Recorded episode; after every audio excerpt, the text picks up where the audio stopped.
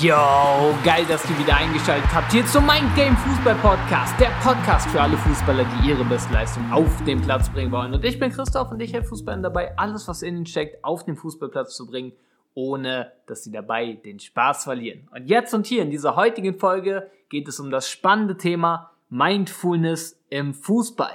Wie du es schaffen kannst, noch konzentrierter, noch fokussierter auf dem Platz zu werden und vor allen Dingen alle anderen Vorteile zu nutzen, die Mindfulness Training mit sich bringt. Für das Thema habe ich mir einen absoluten Experten in diesem Gebiet mit ins Boot geholt, den Mario Reiser. Yes, und hier in dieser ersten Folge, es wird zwei geben, hier in dieser ersten Folge im Gespräch mit Mario Reiser geht es erstmal um die Basics vom Mindfulness. Ich würde sagen, starten wir einfach mal direkt rein in das Gespräch. Viel Spaß! So, da sind wir. Ich äh, freue mich riesig, heute wieder einen großartigen Gast bei mir begrüßen zu dürfen, und zwar den Mario Reiser. Der Mario ist äh, Mindfulness Coach für Spitzensportler. Und ja, genau darum wird es jetzt auch hier gehen. In dem Podcast erstmal um Mindfulness und vor allen Dingen jetzt erstmal um den Kontext. Was ist Mindfulness überhaupt? Und ja, da würde ich gerne mal mit dir reinstarten, mit deiner Person, Mario. Magst du da mal noch ein, zwei Worte zu dir sagen? Ja, lieber Christoph, vielen, vielen Dank für die Einladung zu diesem Interview. Ich bin ja zu Hause in der Nähe des Bodensees in Bregenz in Vorarlberg, Österreich. Manch einer von den Zuhörern wird ja vielleicht Vorarlberg kennen von den Skiferien her. Ich freue mich jetzt sehr auf das Interview. Ein paar Informationen zu mir. Also ich selbst komme aus dem Leistungssport.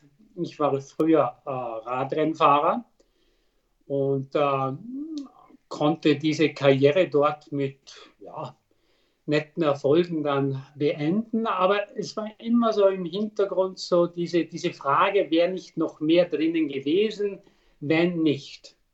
Und dieses wenn nicht, das, das war sicherlich etwas, was mich dann äh, immer interessiert und fasziniert hat, gekoppelt dann mit meinem Interesse an Asien, und so gab es dann schon vor etwa 20 Jahren diese Verbindung Sport, Spitzensport und Mindfulness. Ich habe mich anfangs mit dem Thema nur ja, einfach für mich auseinandergesetzt. Es ging also gar nicht darum, ob ich das irgendwann einmal vielleicht in irgendeiner Form weitergebe.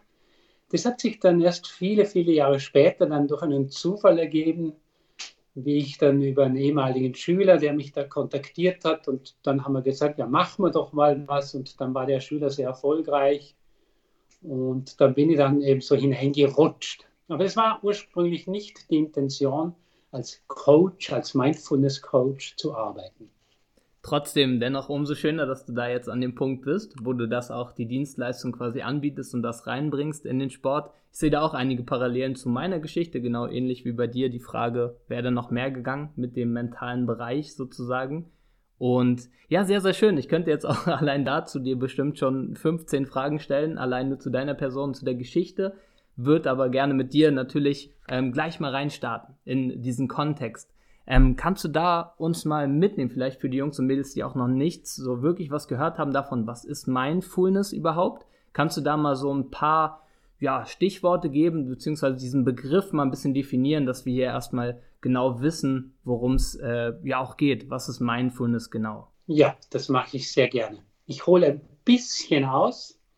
Es ist sicherlich so, wenn man, wenn man den, den uh, Interviews von erfolgreichen Trainern sehr aufmerksam zuhört, da hört man dann immer wieder, ja, der mentale Aspekt, diese mentale Stärke, die ist ebenfalls sehr wichtig. Da gibt es zum Beispiel ein Zitat von Jürgen Klopp, der mal gesagt hat, mentale Stärke ist wahrscheinlich die wichtigste Fähigkeit im Fußball. So, wenn man dann aber fragt, ja, was machst du ganz konkret, dann ist meine bisherige Erfahrung, dass eigentlich in den seltensten Fällen ich sage mal, mentales Training in ein reguläres Training hineinfließt. Mentales Training kommt dann zu tragen, wenn quasi Feuer am Dach ist, wenn ein Problem ist, wenn irgendetwas nicht läuft. Dann beginnt man sich umzuhören, was gibt es da. Und da gibt es natürlich verschiedenste Dinge und Mindfulness ist jetzt etwas in den USA sicher schon seit 20 Jahren ein ganz großes Thema. Bei uns kommt das jetzt so seit drei, vier Jahren immer mehr auch nach Europa. gerade unlängst gelesen, Lewis Hamilton, Formel 1 Champion, auch er macht jetzt seit heuer Mindfulness. So, was ist das? Mindfulness heißt, dass ich mich ganz bewusst dem Hier und Jetzt hingebe. Ich schaue, was ist im Hier und Jetzt. Wieso ist das Hier und Jetzt so wichtig, gerade auch für Athleten? Die Vergangenheit ist vorbei. Die Zukunft, naja, die wird vielleicht so kommen, wie wir es denken, vielleicht aber auch ganz anders. Real ist nur das Hier und Jetzt. Nur im Hier und Jetzt kann ich performen. Darum ist es für einen Athleten enorm wichtig, sich mit dem Hier und Jetzt zu, auseinanderzusetzen, zu lernen, wie ich mit Gedanken, Emotionen umgehen kann. Im Mindfulness ist es zum Beispiel so, Gedanken, wobei wir reden ja jetzt eher von negativen Gedanken, positive Gedanken sind ja nicht so das Problem. Gedanken, Emotionen, die da kommen, wir haben am Tag 60.000 Gedanken plus minus und in Mindfulness gehen wir mit einer akzeptierenden Haltung an dieses Thema Gedanken oder Emotionen heran. In der klassischen Sportpsychologie versucht man da einzugreifen. Man versucht da etwas zu reparieren, zurechtzubiegen und ja, zu kontrollieren. Im Mindfulness, nein. Im Mindfulness ist die Grundidee, dass ich Gedanken und Emotionen, ob positiv oder negative, im Hier und Jetzt wahrnehme, dann aber auch loslasse, sie quasi wie weiterziehen lasse. Und diese, dieser, dieser, dieser Grundgedanke der Akzeptanz ist ganz ein wesentlicher Gedanke, wenn man Mindfulness verstehen möchte. Das war auf jeden Fall schon mal ein richtig, richtig guter Einblick. Kann man äh, zusammenfassend sagen, so aus den Worten, was du jetzt gerade so uns hier mitgegeben hast, kann man da zusammenfassend sagen, du hast genau, du hast Akzeptanz auch gerade angesprochen, dass Mindfulness mal grundsätzlich die, ja, die Form ist, um bestmöglich alles zu akzeptieren, was hier und jetzt ist und andererseits ja zu lernen, seinen vollen Fokus, also seine volle Energie ins Hier und Jetzt zu bringen. Kann man das so zusammenfassen, Mario? Das kann man. Das kann man, aber wir müssen jetzt aufpassen, weil Akzeptanz heißt nicht, dass, dass ich alles hinnehme, dass ich quasi kusche, wie man so schön sagt bei uns in Österreich. Es heißt, und wir kennen das ja, wenn man jetzt zum Beispiel einen Gedanken wirklich nicht haben möchte, also irgendein unerwünschter Gedanke, und umso stärker ich diesen unerwünschten Gedanke nicht haben möchte, dann kennen wir doch, der hängt dann umso mehr noch an uns. Wir werden den umso mehr nicht los. Da gibt es auch so ein, ein ja, ein, ein Psychologen, Hayes heißt der, ist ein Amerikaner, der hat da vor 20, 25 Jahren begonnen, diese Akzeptanzansätze auch in die traditionelle Psychologie hineinfließen zu lassen, weil er eben gesagt hat, umso mehr man etwas nicht haben will, umso mehr wird man es haben. Yes. Und das deckt sich genau mit Mindfulness.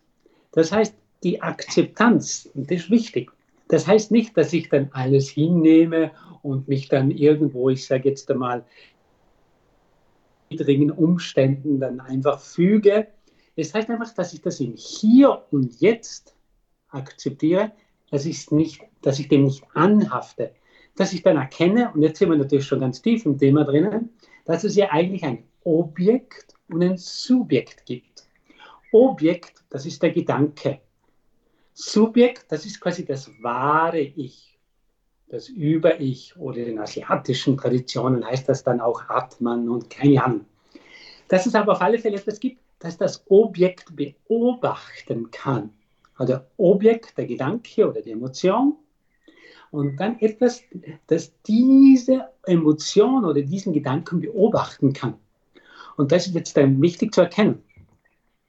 Das Objekt kann nicht existieren ohne das Subjekt. Umgekehrt, das Subjekt, ich sage dazu immer das wahre Ich, das kann sehr wohl existieren ohne dieses Objekt oder ohne dieses Objekt.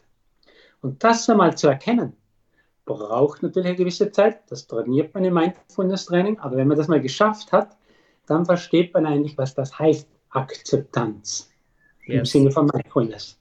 Also gewissermaßen auch eine Art mit dem, was dort sich zeigt, bestmöglich umgehen können und es vielleicht sogar dann auch in einer gewissen Praxis so zu transformieren, dass es sogar positive Auswirkungen hat für einen selber. Und positiv ist natürlich dann auch wieder, was wir subjektiv dem für eine Bedeutung geben, aber so, dass es leistungssteigernd sozusagen oder leistungsfördernd sein kann.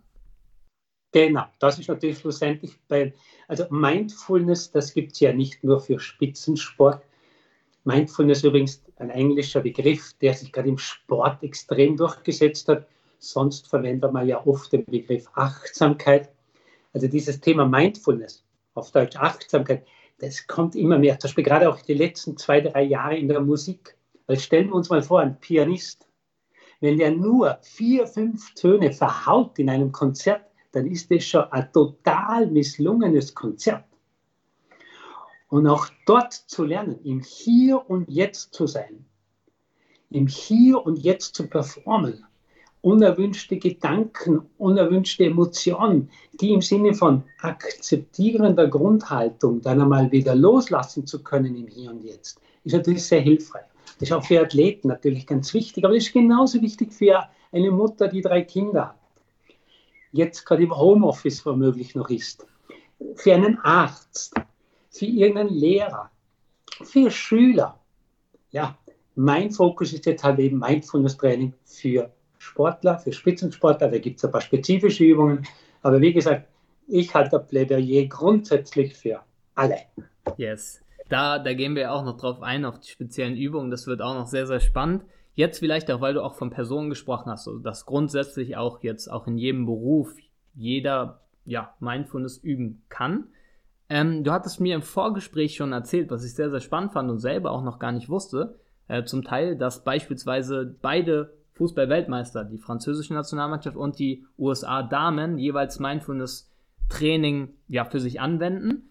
Ähm, kannst du da mal vielleicht ein paar Beispiele nennen, weil wir kennen es vielleicht auch aus dem Basketball von Kobe Bryant, Michael, äh, Michael Jordan ebenfalls auch.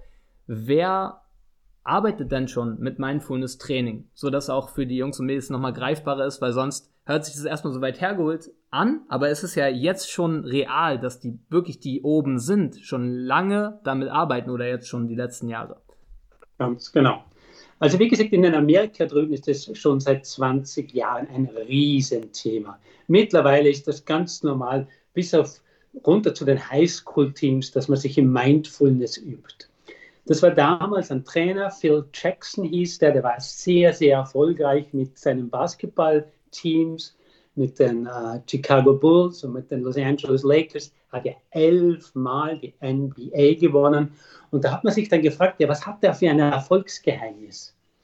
Und dann kam dieses Thema Mindfulness auf, weil er eben mit seinen Spielern, Michael Jordan zum Beispiel oder Dennis Rodman, eben Mindfulness gemacht hat. Und diese Spieler, die haben dann auch schon während ihrer, aber auch nach der Karriere immer wieder betont, wie wichtig das war. Das ist dann eben auch nach Europa gekommen, also in Europa zum Beispiel aktuelle Beispiele. Lewis Hamilton, ganz ein aktuelles Beispiel, Formel 1 Champion, der macht seit heuer ebenfalls Mindfulness Training. Novak Djokovic, Welttennis Nummer 1, äh, macht schon seit Jahren Mindfulness Training in Deutschland zum Beispiel Malaika Mihambo, die war zuvor gar nicht so bekannt, aber die hat im letzten Oktober bei den Weltmeisterschaften in Doha ist sie Weitsprung-Weltmeisterin geworden und die macht ebenfalls regelmäßig Mindfulness Training. Die war dann übrigens auch gerade jetzt im Winter dann in Thailand, äh, hat sich da in Nordthailand, wenn ich es jetzt richtig in Erinnerung habe, in ein Meditationsretreat begeben, um dort eben diese Geheimnisse des Jetzt zu ergründen und sich zu üben. Also das wären jetzt ein paar so Athleten, die ich so spontan mal nennen möchte. Du hast es natürlich vorher erwähnt, die Fußballer. Da sind es natürlich die beiden, das muss man sich mal vorstellen, beide Fußballweltmeister setzen auf Mindfulness. Bei den Herren war es ja so, 2010 war ja für die Franzosen eine, eine spezielle Erfahrung in Südafrika. Dann hat man sehr viel umgestellt im Verband. Und unter anderem war dann der französische Fußballverband der erste Verband, der dieses Mindfulness-Training verpflichtend in die Ausbildungsprinzipien übernommen hat. Also jeder U15, U17, U19 Nationalspieler, der nach Clairefontaine geht, Das ist das Nationale Ausbildungszentrum südlich von Paris. Der geht durch ein Mindfulness-Programm durch. Da gibt es übrigens ein eigenes Kursbuch. Äh, bei den Damen, die, die, die US-amerikanische äh, Damen-Nationalmannschaft, letztes Jahr ja wieder Weltmeister geworden, die setzen ebenfalls schon seit Jahren auf Mindfulness-Training. Und übrigens auch, was sehr viele nicht wissen, äh, als Carlo Ancelotti damals äh, zu Chelsea ging, hat er, es war kein volles Mindfulness-Training, aber er hat sehr wichtige Ansätze zum Mindfulness-Training herausgenommen und hat dann bei Chelsea zusammen mit einem italienischen Psychologen einen Mind Room installiert, wo man wichtige Elemente des Mindfulness-Trainings dann eben äh, aufgenommen hat. Ist übrigens später, da bin ich nicht ganz sicher, von Real Madrid auch dann kopiert worden. Auch sehr, sehr spannend. Das steht ja schon mal allein die ganzen Namen, die du jetzt hier mit reingebracht hast und auch vor allen Dingen auch die Vereine und auch die Nationalmannschaften sieht man ja auch an den Erfolgen. Ja, sieht man ja schon mal, dass es zumindest schon mal so aussieht, als wäre es jetzt nicht le leistungs, äh, ja, erniedrigend, sondern schon auch gewissermaßen fördernd. Äh, was ich auch ja. sehr spannend fand in unserem Vorgespräch, hatten wir auch ganz kurz über Erling Haaland gesprochen, weil ich persönlich selber einen, ja, ein riesen Aha-Erlebnis hatte, einfach weil äh, er jetzt speziell als Spieler das erste Mal auch öffentlich über Meditation gesprochen hat, was ja auch ein großer Bestandteil des Mindfulness-Training ist und wo dann ja was großen Anklang gefunden hat. Und dann hatte ich dich auch darauf angesprochen und du hattest mir gesagt, ähm, dass der Erling Haaland macht es sehr extrem. Was genau ähm, meintest du damit? Kannst du da ganz kurz noch drauf an, äh, eingehen, was, was genau macht der dort extrem? Also wie sieht das bei ihm aus? Ja, also ex extrem unter Anführungszeichen. Und zwar, was er macht, das nennt sich Biohacking. Also Biohacking geschrieben, Biohacking. Und Biohacking, hier geht es ja nicht darum, alles zu optimieren, um ein möglichst erfolgreiches, ein möglichst langes, ein möglichst gesundes Leben führen zu können. Da geht es natürlich dann auch um diese Themen wie Ernährung, Bewegung, dass man zum Beispiel, äh, keine Ahnung, das kann man jetzt machen, man schneidet sich ein paar Haare ab, gibt ihnen ein Kuvert, lässt dann eine Haaranalyse durchführen und weiß dann genau, okay, jenes Vitamin fällt mir, jene Aminosäure fällt mir, dann kann man dann die durch Supplemente dann ersetzen. Dann arbeiten diese Labors dann zusammen mit Apotheken und das gehört zu Biohacking. Im Extremfall geht der Biohacking sogar so weit, dass sich die Leute im Unterarm irgendwelche Chips da implantieren lassen, den Impuls misst, die HRV, die Herzratenvariabilität, das sind so spezielle Parameter, und dann ihren Tages- und Lebensablauf dann an diesen Parametern ausrichten. Jetzt, inwieweit das jetzt bei Haaland zutrifft, das weiß ich jetzt nicht, aber ich weiß, dass er Biohacking macht wird sicherlich im Bereich Ernährung versuchen, Dinge zu optimieren. Da gehört natürlich dann auch dazu die, die ganze Training. Man trainiert nicht einfach so nach Gefühl, sondern da macht man Leistungsdiagnostik, schaut genau, wo man steht, wie man sich weiterentwickelt und so weiter. Und da gehört natürlich unter anderem dann eben auch Meditation dazu. Ich weiß jetzt aber, ich weiß jetzt nicht genau, inwieweit Haaland da Meditation regelmäßig macht. Es gibt da dieses eine Bild, das in den Medien ja schnell zu finden ist, wo er in einer Meditationspose yes. da sitzt. Uh, ich weiß es jetzt aber nicht, ich bin nicht informiert, inwieweit er wirklich regelmäßig Mindfulness-Training macht. Aber bei das macht er, das weiß ich. Ja, ist schon mal super spannend. Auch dieser Einblick kurz, äh, dieser Abschweif, sage ich mal, Richtung Biohacking auch super spannend. Genau, ja, er hatte auf jeden Fall gesagt ähm, im Interview, dass, äh, dass er sich freut darüber, dass äh, Paris Saint-Germain ihnen das quasi nachgemacht hat, so in Anführungsstrichen zum Verarschen, in Anführungsstrichen. Allerdings hat er dann gesagt, ja super, finde ich super, weil das zeigt nochmal, wie wichtig Meditation für die ganze Welt ist. Und da sieht man ja schon mal allein an der Aussage, dass er sicher schon das Training, Mindfulness-Training gewissermaßen für sich integriert hat und auch den Impact, den Mehrwert für die ganze Welt sieht. Da könnten wir jetzt wahrscheinlich nochmal Stunden drüber reden, wenn wir jetzt auf die Welt noch eingehen. Was ähm, jetzt super spannend wäre, vielleicht für mich und auch für, für die Zuhörer hier und Zuhörerinnen. Ähm, was für Vorteile hat der Sportler äh, direkt ähm, vom Mindfulness-Training? Also was passiert vielleicht auch im Körper? Wir hatten im Vor Vorhinein schon mal darüber gesprochen, aber kannst du da nochmal genauer eingehen, was genau passiert im Körper, wo dann der, ja, der Sportler dann auch durch das Mindfulness-Training eine Leistungssteigerung merkt, sieht, fühlt. Genau. Das ist natürlich jener Punkt, der, der, der wichtigste ist, weil es passiert da was. Jeder, der sich jetzt einmal hinlegt, eine Entspannungsübung macht oder eine kurze Meditation macht, der spürt ja mal so oder so schon intuitiv, dass was ist. Und jetzt können wir uns das aber genau anschauen. Wir können ja zum Beispiel die, die Leute in, in, in eine MRT-Röhre hineinschieben und dann zum Beispiel schauen, was passiert im Hirn. Und jemand, der regelmäßig Mindfulness macht, da passiert irrsinnig viel im Hirn. Das Hirn wird fast umgebaut. Stichwort Neuroplastizität. Ein schwieriges Wort. Ganz konkretes Beispiel, die Amygdala. Die Amygdala ist im Hirn drinnen ein ganz ein kleiner Teil. Die Amygdala, auf Deutsch Mandelkern, das ist die emotionale, äh, oder sagen wir so, das ist jener Teil des Hirns, der für die emotionale Bewertung von Situationen äh, entscheidend ist. Das heißt also, wenn jetzt irgendwas ist, Ampel schaltet von Rot auf Grün, hinter mir hupt jemand sofort, dann kommt gleich die Amygdala, die diese Situation emotional bewertet. Und die Amygdala, wenn mein Verhalten über die Amygdala gesteuert ist, dann kenne ich eigentlich nur Kampf oder Flucht. Gut, die dritte Variante wäre sich totstellen. Das heißt, mein Verhaltensrepertoire ist sehr begrenzt. Im Mindfulness-Training lerne ich natürlich die Amygdala, ich formuliere es jetzt mal so, herunter zu chillen, sie yes. zu beruhigen. Da kommt dann genau dieser Bruchteil der Sekunde hinein, wo ich erkenne, ah, stopp, und dann werde ich nicht mehr über die Amygdala gesteuert, sondern hoffentlich über den präfrontalen Kortex. Und dort kann ich dann abwägen. Dort kann ich analysieren.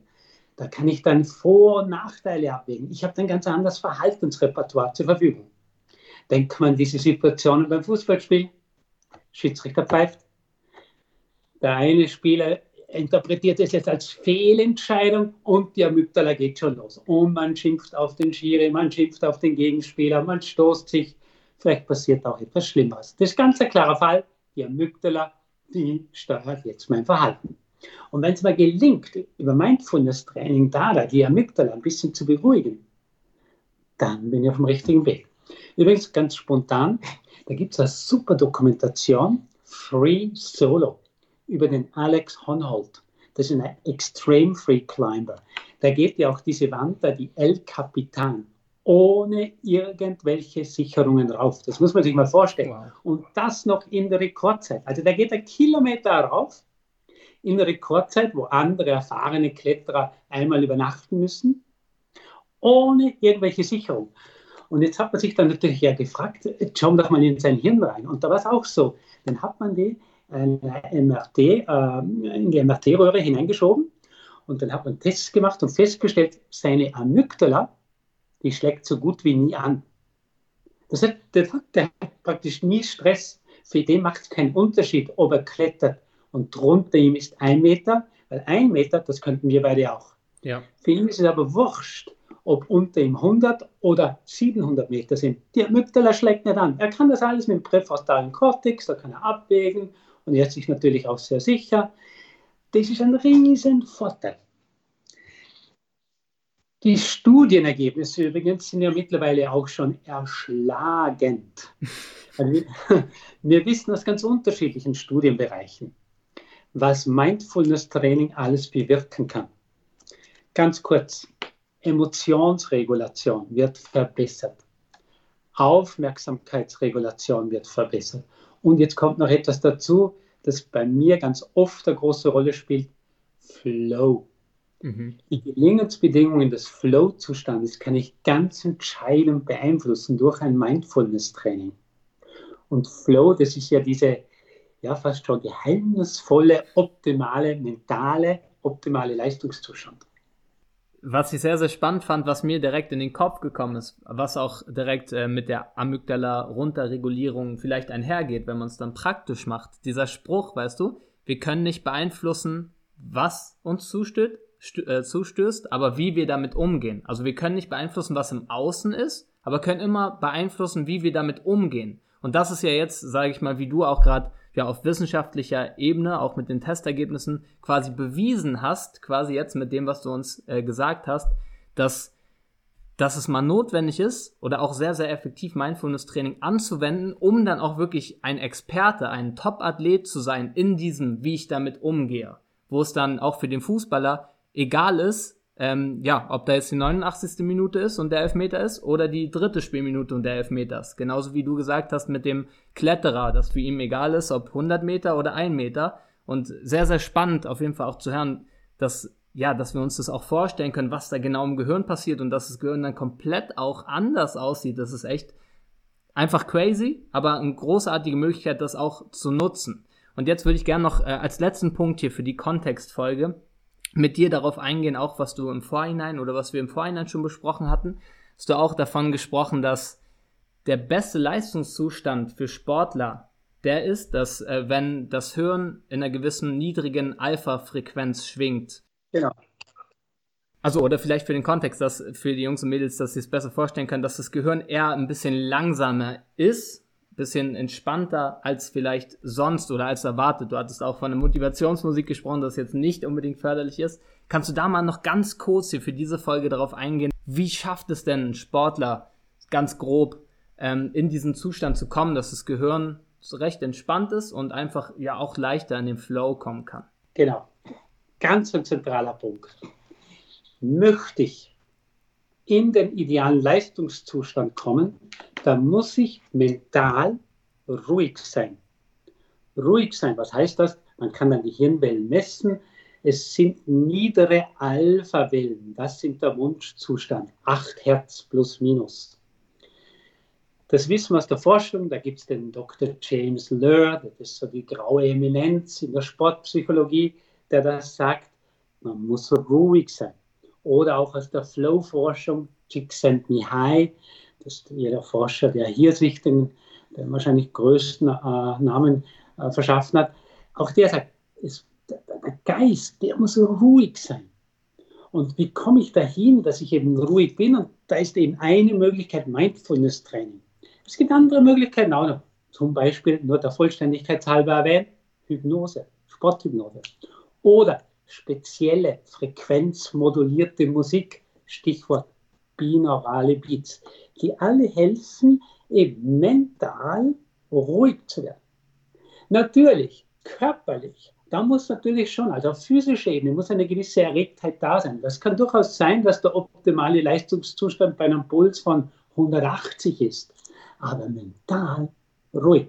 Und wir wissen das aus der Forschung, wenn man, wenn man die Olympiasieger, Weltrekordler und so weiter befragt, wie, welchen mentalen Zustand waren sie, als sie diesen Weltrekord oder diesen Olympiasieg errungen haben, dann sagen die alle, eben ruhig. Natürlich kommen andere Dinge auch noch dazu, wie eben, ich war fokussiert auf den Prozess, nicht am Ziel. Man verliert so ein bisschen das Gefühl für die Zeit. Das Ego löst sich irgendwie auf. Das sind alles so Dinge, die man aus der Flow-Forschung eben kennen. Und dieses eben, dieses ruhig werden, das trainiert man natürlich quasi auch in Mindfulness.